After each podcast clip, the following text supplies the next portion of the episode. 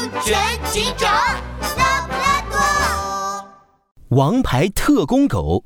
这位先生，您不来袋爆米花吗？这里有玫瑰味的、西瓜味的、芹菜味的。我要肉骨头味的，多撒点蜂蜜。暗号对上了，伙计。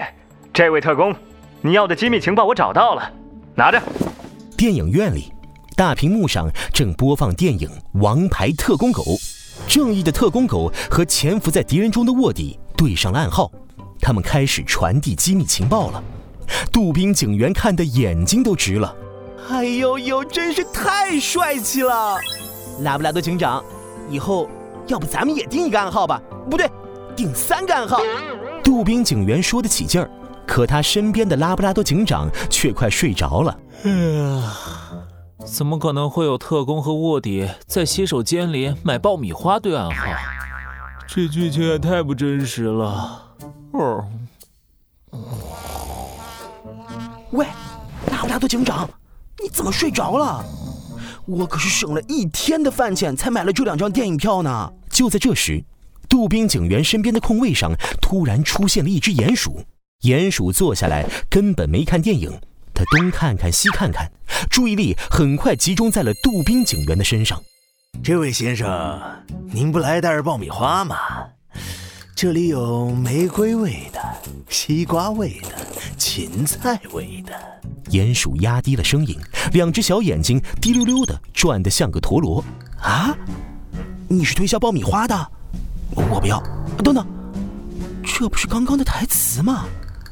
难道你是要和我演电影？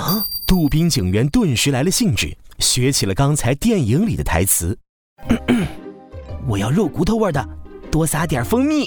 哎呀，耳后对上了！鼹鼠激动地跳了起来。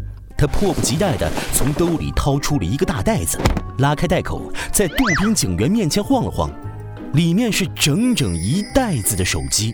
买家可算找到你了，买家。哎呦，你知道吗？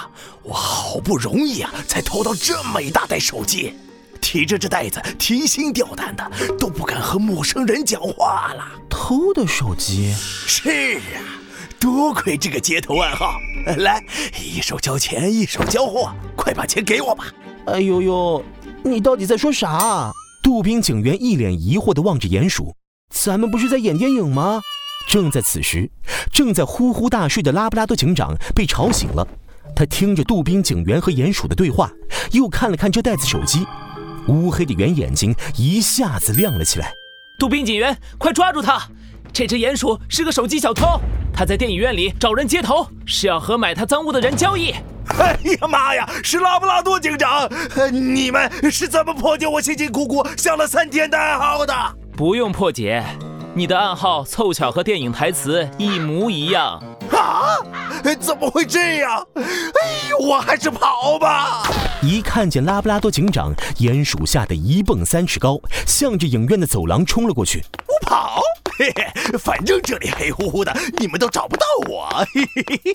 哎呦呦，拉布拉多警长，他跑到前面去了，咱们快点去追吧。刚反应过来的杜宾警员正想追上鼹鼠，却被镇定的拉布拉多警长制止了。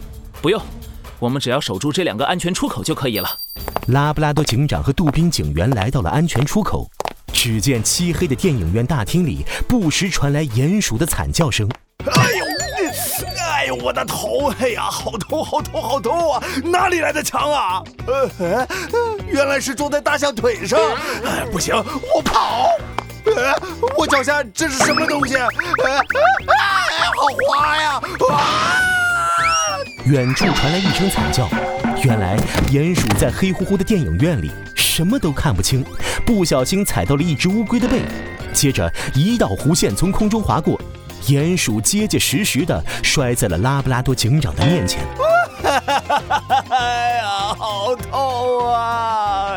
鼹鼠委屈的大哭起来。鼹鼠，电影院是欣赏电影的地方，因为灯光昏暗、过道狭窄，奔跑打闹不仅会打扰其他观众，还有可能摔倒受伤。